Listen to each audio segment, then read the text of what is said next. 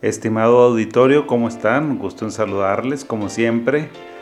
Todas las semanas aquí desde nuestras instalaciones en Sid Neuropsique, en Monterrey, nuestras instalaciones centrales que transmitimos para todo el mundo, que nos hace favor de escuchar este podcast que eh, pues es sobre salud mental, sobre psicología, sobre psiquiatría, sobre depresión, sobre abuso de sustancias, todo lo relacionado con la salud mental, problemas de pareja, etcétera, etcétera.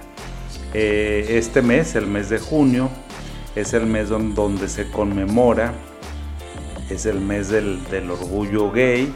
específicamente el 28 de junio es eh, la fecha que tiene marcada esta, la comunidad LGBTIQ eh, para conmemorar pues el, el orgullo el orgullo de la comunidad. Y antes de que yo eh, hiciera este programa me preguntaba, bueno, ¿y por qué el orgullo? Y entonces al leerlo entendí la frase de orgullo. Lo que pasa es que esta, esta comunidad en sus historias, en sus inicios, pues es una comunidad que ha sido muy maltratada, muy vilipendiada, una comunidad que este, pues eh, ha estado bajo el escrutinio público, es una comunidad que hace que el resto de la población eh, le imprima a esa comunidad sentimientos de vergüenza, de minusvalía, de odio. Eh, es sobre todo de vergüenza, fíjense. Entonces, uno de los lemas de la comunidad, el orgullo LGBT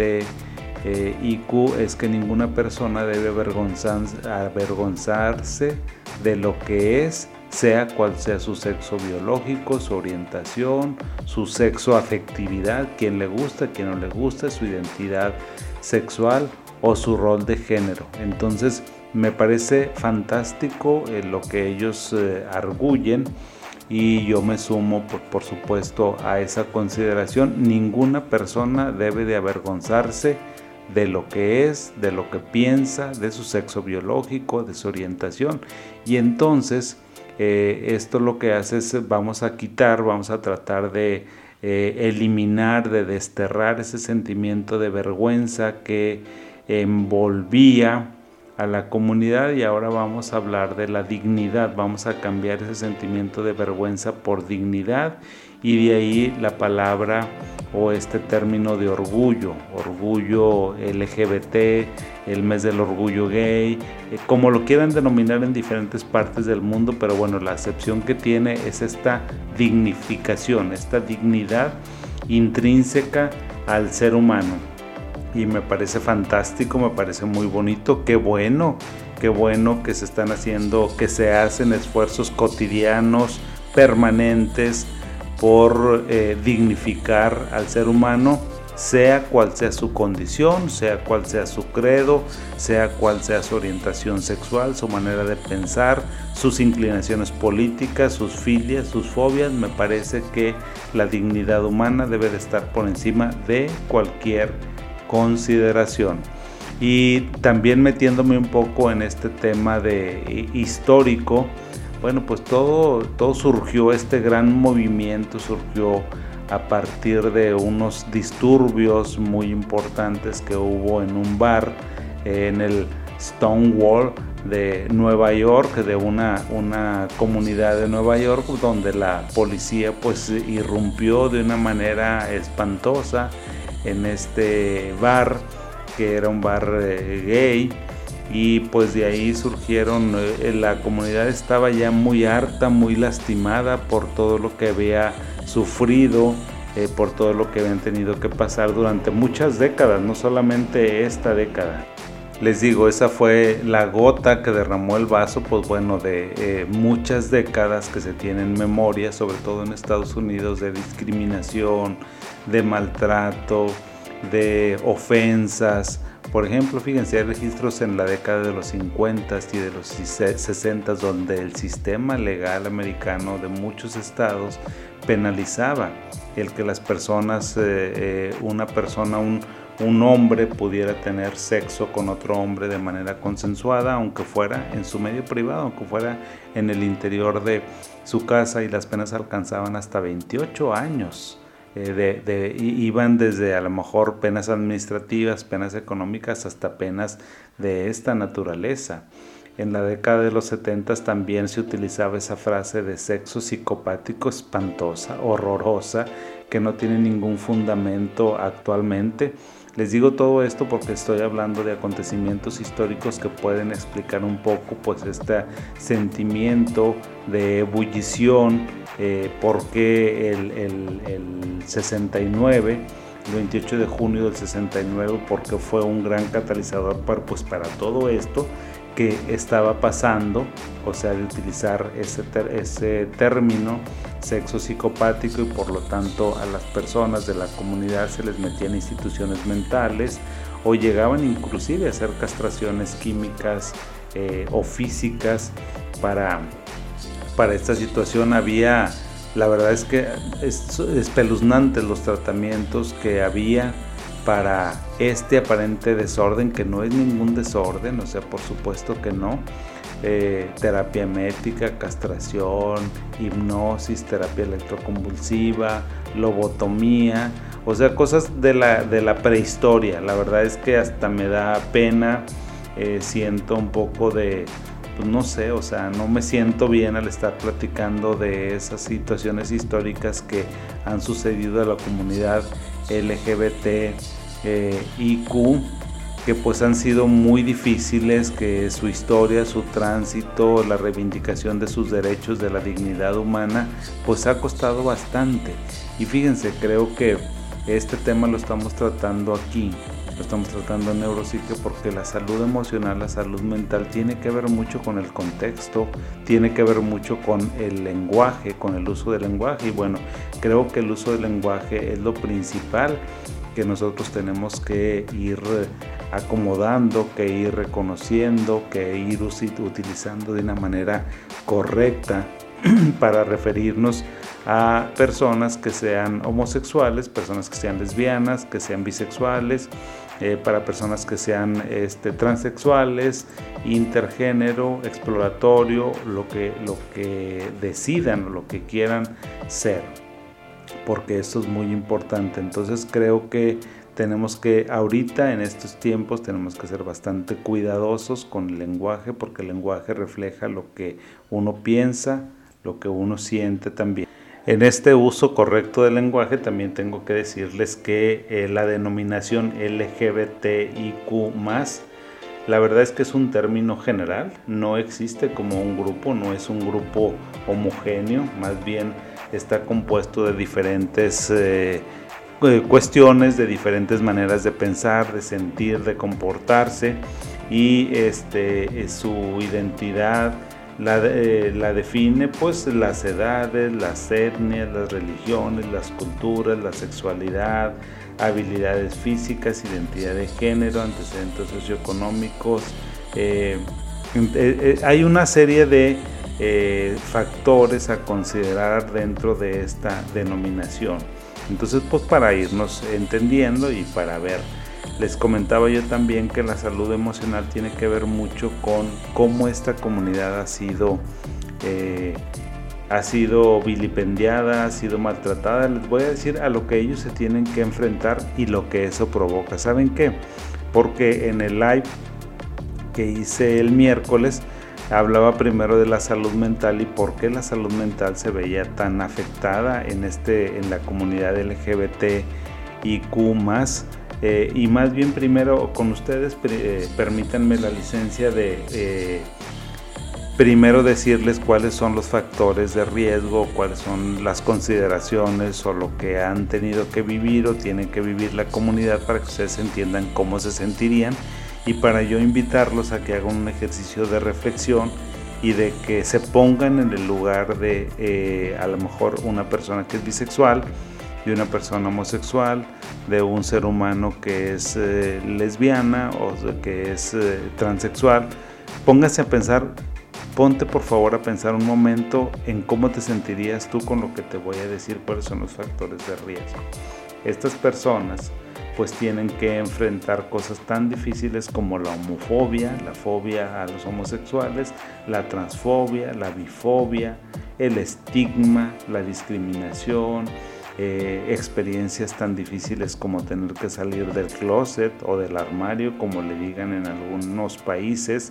Y bueno, pues es que imagínate, o sea, un heterosexual no tiene que salir de ningún lugar, o sea, nada más un niño, pues asumes que es un niño y que le van a gustar las niñas y que le van a gustar las cosas que generalmente se relacionan con los niños. Eh, entonces, pues realmente no tiene ninguna experiencia, o sea, es, no va a salir de ningún lugar y en cambio la comunidad tiene que salir eh, de, esta situación, a veces en etapas muy incipientes de su vida, otras ocasiones en etapas ya más tardías, pero bueno, son, son diferentes situaciones las que tienen que eh, sufrir. Imagínate también tener sentimientos de rechazo que seas, eh, aparte de los sentimientos de rechazo, que seas excluido, eh, a lo mejor de un trabajo, de la escuela, de un grupo, de alguna competición, el aislamiento social. Eh,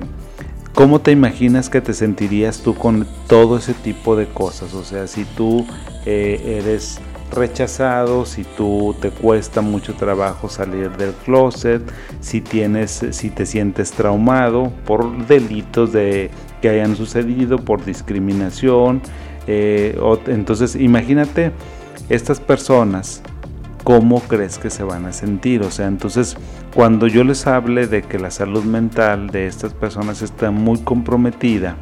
¿por qué? Pues por estos factores que están viviendo o que han vivido. Porque pues eh, si tú vas a la escuela y continuamente estás sufriendo acoso, abuso, discriminación, rechazo de parte de tus compañeros, de parte de tus maestros, de parte de todo mundo, ¿cómo te sentirías? Pues evidentemente que tu salud emocional, tu salud mental se va a ver súper, súper comprometida y bastante lastimada. ¿Qué es lo que le pasa a la salud mental de estas personas? La salud mental, como está tan íntimamente relacionado a tu bienestar y cómo te relacionas con el afuera, con el exterior, si te sientes cuidado, si te sientes soportado, si te sientes a gusto, tranquilo, pues evidentemente que vas a estar súper bien. Si no te sientes de esa manera, pues no. Fíjense, las cifras de depresión y de ansiedad en la comunidad LGBT son muy, muy altas. Eh, rondan los 40%, los 50% de las personas que han tenido depresión o ansiedad en alguna parte de su vida, comparado a lo mejor con el grupo de heterosexuales que anda alrededor del 15, entre el 5 y el 15-20%. También se observa como en los jóvenes de esta comunidad, en los jóvenes de la comunidad LGBT y Q eh, 52% de los jóvenes que tienen que, pertenecen a este grupo, que se identifican con este grupo, han tenido algún tipo de autolesiones, algunas lesiones menores, otras lesiones que son más importantes comparado contra un 35% de los heterosexuales. O sea, prácticamente hay 17% de más probabilidades de sufrir algún tipo de autolesión. O sea, son lesiones que las mismas personas se hacen, pues por su desesperación, por su impotencia, por su frustración, por su no reconocimiento también los pensamientos suicidas, el comportamiento suicida está súper elevado. Tenemos un 44% de probabilidades de pensamientos suicidas y comportamiento suicida comparado con un 26% de las personas que pertenecen al grupo de heterosexuales. O sea, cómo es muy diferente los intentos de suicidio es eh, alrededor del 13% de intentos de suicidio en chavos de 18 a 24 años pertenecientes a la comunidad LGBTIQ eh, es, es, muy muy alto, o sea, si se compara con esto, evidentemente también el abuso de alcohol, el abuso diario de alcohol, el abuso de alguna sustancia también es súper súper importante. Entonces, no crean ustedes que la salud mental, o sea, decir, ¿sabes que perteneces a esa comunidad, entonces vas a tener problemas mentales? No es así. O sea, absolutamente no tiene nada que ver la comunidad, este, la comunidad LGBTIQ no tiene absolutamente nada que ver tu preferencia, tu orientación con tu salud mental. Lo que tiene que ver con tu salud mental son los factores estresantes que tienes alrededor de tu estilo de vida. Eso es lo que es muy importante que lo tomemos en consideración las personas que pertenecen a la comunidad LGBTIQ y también las personas que no pertenecen a ese grupo, que no se identifican con este grupo. ¿Por qué? Porque tienes que ser compasivo, tienes que pensar lo que sucede, lo que están viviendo estas personas. Entonces, si pensamos en todos estos factores de riesgo, y cómo los factores de riesgo se relacionan con la salud mental, están íntimamente relacionados con la mala calidad de la salud mental, por así decir, en la comunidad LGBT. IQ, o sea, si te queda claro que la comunidad LGBT IQ más no es que tenga más problemas mentales, sino que los problemas mentales se los causa una sociedad que no es inclusiva, que no es tolerante, que es agresiva y pues bueno, ¿quién compone la sociedad? Pues la sociedad la componemos los individuos. Entonces, ¿a qué te quiero llamar la atención? O sea, te quiero llamar la atención a que reflexionemos sobre cómo te comportas con la comunidad. O sea, creo que eso es lo más importante. Si nosotros empezamos por ahí, si hacemos un ejercicio de reflexión y si queremos eh, ser eh, compasivos y unirnos a este grupo, al grupo LGBTIQ, porque también en el live yo comentaba, sabes que hay momentos en la vida en que necesitamos enarbolar banderas que a lo mejor no nos pertenecen, que a lo mejor no nos son propias. ¿Sí? ¿Por qué? Porque el de repente enarbolar las banderas que tiene que ver con la dignidad del ser humano, eso te hace un ser humano excepcional. Entonces si tú dijeras, oye, ¿Cómo puedo yo contribuir? A ver, a mí la verdad es que la comunidad ni me va ni me viene. Se entiende y está perfecto. O sea, y creo que no hay ningún problema por eso. Pero si tú eh, tratas de ponerte y de hacer un ejercicio de reflexión y de ser empático con lo que vive esta comunidad, creo que podrías aportar muchísimo porque también por allá me decían eh, en el live me comentaban cómo ellos o cómo ellas ayudan, cómo contribuyen desde sus trincheras. Me escribía también una persona que pertenecía a la comunidad LGBT y me decía él que bueno, pues una manera de, de a lo mejor de empoderarse, o sea que es muy importante que la comunidad se empodere se sienta a gusto, reconozca lo que es, cómo es, por qué lo es, pero no solamente eso, sino también creo que este mes, el mes eh, del orgullo gay, el, Día Internacional del Orgullo LGBT Q, o sea, que sea un llamado para la población, porque finalmente cuando hay alguna conmemoración así de, de, algunas fechas importantes que hacen ciertos grupos Creo que es muy importante que reflexionemos en por qué lo tienen que hacer y si nosotros tuviéramos que sumarnos a esas causas. Y si no te quieres sumar de manera colectiva, creo que lo puedes hacer desde lo individual, porque finalmente la entidad básica de la sociedad, pues eres tú, es la persona. O sea, el ser humano, los seres humanos somos los que hacemos la sociedad. Tú como persona, donde me estés escuchando, sí, a ti, a ti te estoy hablando eh, somos los que constituimos la sociedad, entonces la calidad de la sociedad que tenemos pues es por la calidad de los seres humanos que somos. Si tú quieres ayudar a esta comunidad, si te quieres sumar a ello, pues bueno, o sea, ¿cómo lo puedes hacer? Pues yo creo que es muy fácil, o sea, tienes que denunciar algunos delitos que hay por ahí. Hay muchas maneras de que podemos contribuir a la dignidad del ser humano, a la dignidad intrínseca a todo ser humano. Si tú ves que un muchacho eh, homosexual está siendo discriminado, discriminada, lastimado, lastimada por su condición, por cómo se ve, por cómo se viste, por cómo se comporta, por cómo habla, por lo que le gusta, tú tienes que denunciar eso, denunciar esos delitos porque eso es un delito y sabes que eso se da en todos los lugares, ponte a pensar, se da en tu iglesia, a donde vas a decir este Padre Nuestro y a otro tipo de comunidades, se da mucho. Se da mucho también en los hospitales, se da mucho entre los médicos, se da mucho en las escuelas, se da muchísimo en el trabajo, o sea, al pan pan y al vino vino. Entonces tú debes de pertenecer a algún grupo de estos que te estoy mencionando. Y si tú estás viendo eso, si tú estás viendo que hay un acoso, un delito, pues no lo fomentes, no te rías, no lo valides a lo mejor con tu silencio, o sea, porque la manera en que las personas actuamos frente a la comunidad es a lo mejor ser pasivos y no necesitamos ser pasivos porque si tú eres pasivo, pues lo que vas a hacer es que eres cómplice de que a un muchacho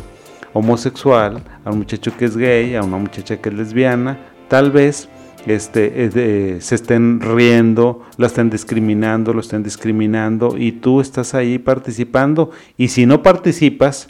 estás participando pasivamente porque no haces nada. Entonces, si está dentro de tus competencias, está dentro de tu ámbito, si tú estás viendo esa situación, pues creo que tenías que contribuir de una manera muy, muy especial y de una manera que fuera activa, ¿sí? O sea, que no te dé ningún problema, o sea, en decir, ¿sabes qué? No me gusta cómo estás tratando a este muchacho, a esta muchacha, yo creo que no deberías de hacer eso. Y eso tenemos que enseñarlo, tenemos que denunciarlo nosotros como adultos, como adultos mayores, adultos jóvenes, eh, adolescentes, niños, papás que estamos educando a hijos, decir, ¿sabes qué? Tienes que ser tolerante, tienes que ser inclusivo, no debes de eh, reírte de alguna persona por ser diferente a ti, por cómo se ve, por cómo se viste, tienes que ser muy respetuoso, muy respetuosa y tolerante. Una de, nuestras eh, personas que nos estaban escuchando, que nos estaban viendo en el live, me comentaban eso, que ella a sus hijos los enseña a ser tolerantes y compasivos, lo cual me parece muy bien, o sea, porque eso se enseña desde la casa. Entonces, esto de la discriminación hay que tomarlo muy en serio. ¿Para qué? Para no fomentarlo y para que si tú lo observas, no te quedes callado, o sea, para que si lo observas, lo tomes muy, muy en cuenta y que puedas hacer algo al respecto. Eh, también pues hay, eh, hay eh, acontecimientos, hay momentos, hay acciones que realiza la comunidad y bueno, pues si quieres contribuir, o sea, lo ideal sería que contribuyeras, que te sumaras de muchas maneras o bien pues que los dejaras ser. Eh, también otra manera que tú puedes ayudar a la comunidad, a las personas de la comunidad LGBTIQ más es escuchar, escucha mucho y ser respetuoso con el lenguaje que la gente usa para describir su género, para describir sus relaciones. Fíjense que en esto eh, las personas que han venido conmigo me han enseñado muchísimo porque, bueno, pues ya no, no soy un psiquiatra Nobel, eh, ya tengo mis años, ya tengo mi experiencia, ya tengo muchos años de haberme graduado, entonces pues bueno, yo ya sé lo que es eh, la vida y eh, la psiquiatría es una ciencia súper cambiante, es un área de la medicina que cambia muchísimo. Yo les podría decir que cuando yo estaba en mi residencia, cuando terminé la residencia,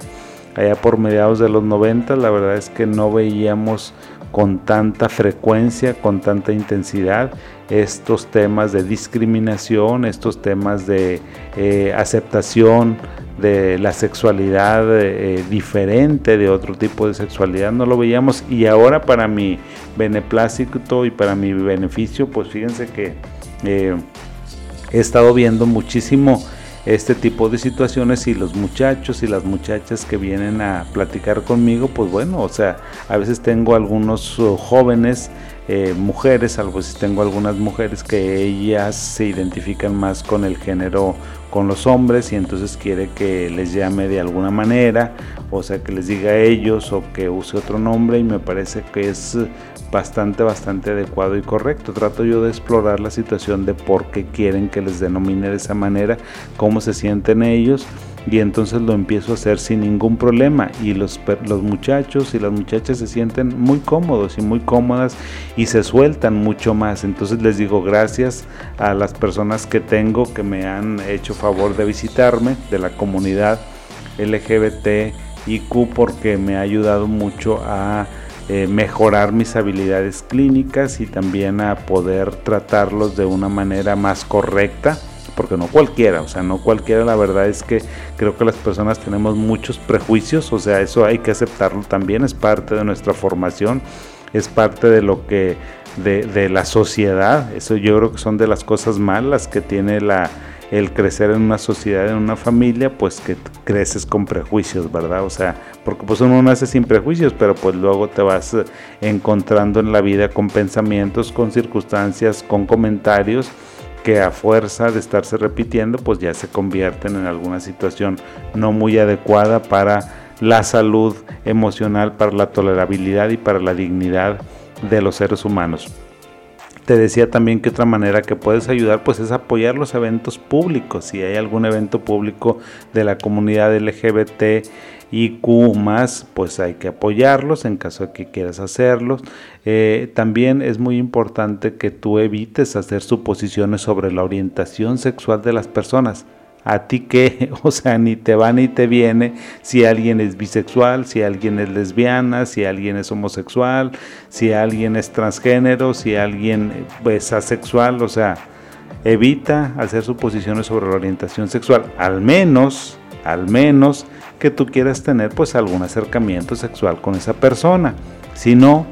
pues no lo hagas. O sea, tú debes de respetar y de relacionarte con la persona que tienes enfrente por ser un ser humano, por su dignidad. Ni modo que nos vayamos a estar relacionando de acuerdo a la sexualidad, ¿verdad? O sea, hay momentos, hay situaciones, hay un tipo de relación que sí, pues evidentemente que es con fines sexuales, eso hay que decirlo en voz alta y en voz bajita y no pasa absolutamente nada. Pero la mayoría de las relaciones, o sea, yo creo que el 99.9% del resto de nuestras relaciones humanas, pues son con otro carácter. A lo mejor son con carácter de convivencia, son de la familia, son del trabajo, son de la escuela, de la iglesia, a donde tú vayas. O sea, no tiene absolutamente nada que ver con sexualidad. Entonces, pues hay que dejar de preguntarnos y de hacer suposiciones sobre la orientación sexual de las demás personas. Fíjate que también es muy importante que evites usar lenguaje despectivo. Por ejemplo, la palabra homosexual, a lo mejor debemos de cambiarla por gay, eh, relaciones homosexuales, pues o relaciones entre dos hombres, nada más como una relación. O sea, tengo una relación, no tienes por qué especificar ni preguntar ni ahondar qué tipo de relación, porque ni modo que cuando está un hombre y una mujer tú digas, ah, ellos están teniendo una relación heterosexual. O sea, pues nada más, o sea, a lo mejor ves un hombre y una mujer y dices, ah, mira, son pareja o son esposos y ya, o sea, no empiezas a decir nada más. Entonces, yo creo que la igualdad, porque también es otro de los grandes derechos, de las grandes reivindicaciones que está buscando este, eh, eh, la comunidad LGBTIQ, es, es eso, es la igualdad. La igualdad en el respeto es, oye, yo tengo, así como te refieres a los heterosexuales de que, ah, son pareja, pues es lo mismo que quiero que hagas, no, que, no quiero que digas, es una relación de dos hombres, es una relación de dos mujeres, o sea, que te valga literalmente, es una relación. Entonces este lenguaje es, fíjate bien en la terminología, por favor, para que trates de no usarla. O sea, no, es, son, son, no son derechos especiales, o sea, no evites que ellos tienen otros derechos, no, son igualdad de derechos. Eh, vamos a utilizar, vamos a evitar también utilizar lenguaje difamatorio como maricón, homo, desviado, pervertido, eh, porque eso es muy lesivo. Imagínate que tú fueras eh, usaras sustancias, sustancias psicoactivas, a lo mejor y que te estuvieran diciendo todo el tiempo drogadicto, drogadicto, drogadicto, o eres un alcohólico, o a lo mejor que este, sustrajeras cosas o dinero de, la, de otras personas que no son, y que todo el tiempo te estuvieran diciendo, digo, no es lo mismo, no quiero compararlo, lo único que quiero decir es que a veces el lenguaje es muy despectivo, es muy difamatorio y no tienes por qué utilizarlo en ningún contexto. También creo que puedes ayudar mucho a la comunidad no asociando, fíjate, eso es muy importante, es estas, estas personas, eh, la comunidad, los miembros de la comunidad LGBT y Kumas pues realmente son seres humanos. No tienes por qué asociarlos con cuestiones espantosas como abuso sexual, como incesto, como pedofilia, etcétera, etcétera, y todos los etcéteras con los que te eh, eh, imaginas y que si te pones a pensar y si le escarbas un poquito te vas a encontrar con ese tipo de situaciones en tu mente. O sea que tú asocias a un grupo con alguna característica en particular y no tienes ningún fundamento para hacerlo. Lo peor es que no tienes absolutamente ningún fundamento y nada más es pues las creencias. Ahora, también amigo, amiga de la comunidad LGBTIQ, también es muy importante no solamente fíjate que te sientas víctima, que te sientas victimizado porque tal vez lo haya sido en muchas circunstancias, pero aquí lo importante y de lo que se trata es, como decía eh, esta persona que me hizo favor de escribirme en el live, es hay que reivindicar, hay que reivindicar los derechos, eh, hay que eh, reivindicar pues estas situaciones, hay que empoderarse, hay que respetarse y hay que dignificarse, fíjate, porque si tú me digas, oye, ¿Cómo le hago yo para ayudarme? O sea, si yo tengo un problema, si pertenezco a la comunidad y me siento muy mal emocionalmente, yo te diría, amigo, amiga, siéntete por favor en la libertad de buscar un terapeuta que te pueda ayudar, algún amigo, alguna amiga, alguien con quien tú puedas hablar abiertamente de tus sentimientos, de tus emociones. Busca un grupo tal vez que tenga afinidades contigo o sea, un grupo de la comunidad LGBTIQ, o sea, creo que te ayudaría muchísimo. Les digo, los terapeutas también les podemos ayudar bastante, bastante, bastante, siempre y cuando tú sientas que el terapeuta es muy abierto, que el terapeuta comprende perfectamente bien tus sentimientos, tus emociones, eh, que no te juzga que no te señala, sino que trata de entenderte como un ser humano más, como lo debería de ser con el resto de la población, con los heterosexuales, ni más ni menos. Entonces, yo creo que también te tienes que cuidar, también te tienes que autoayudar. También si estás consumiendo sustancias, trata de no hacerlo porque eso lo único que va a hacer es meterte en un círculo vicioso y no te va a solucionar los problemas. Eh, también pues tienes que hacer, si tienes que encontrar a alguna persona, pues búscala, o sea, búscala, búscalo de una manera muy eh, eh, asertiva para que esto te pueda ayudar. Entonces creo que también el empoderamiento y el cuidarte físicamente y el cuidarte emocionalmente es muy, muy importante. Y bueno, pues ese era el tema del día de hoy, porque no quería dejar este mes que se nos fuera ya estamos casi en, el ocaso del mes. No quería que se nos terminara sin hablar de un tema relacionado con la comunidad LGBTIQ. Espero que lo haya hecho de la manera menos mala. Si lo hice mal, les pido una disculpa y espero sus comentarios, sus sugerencias, sus observaciones aquí en nuestras redes sociales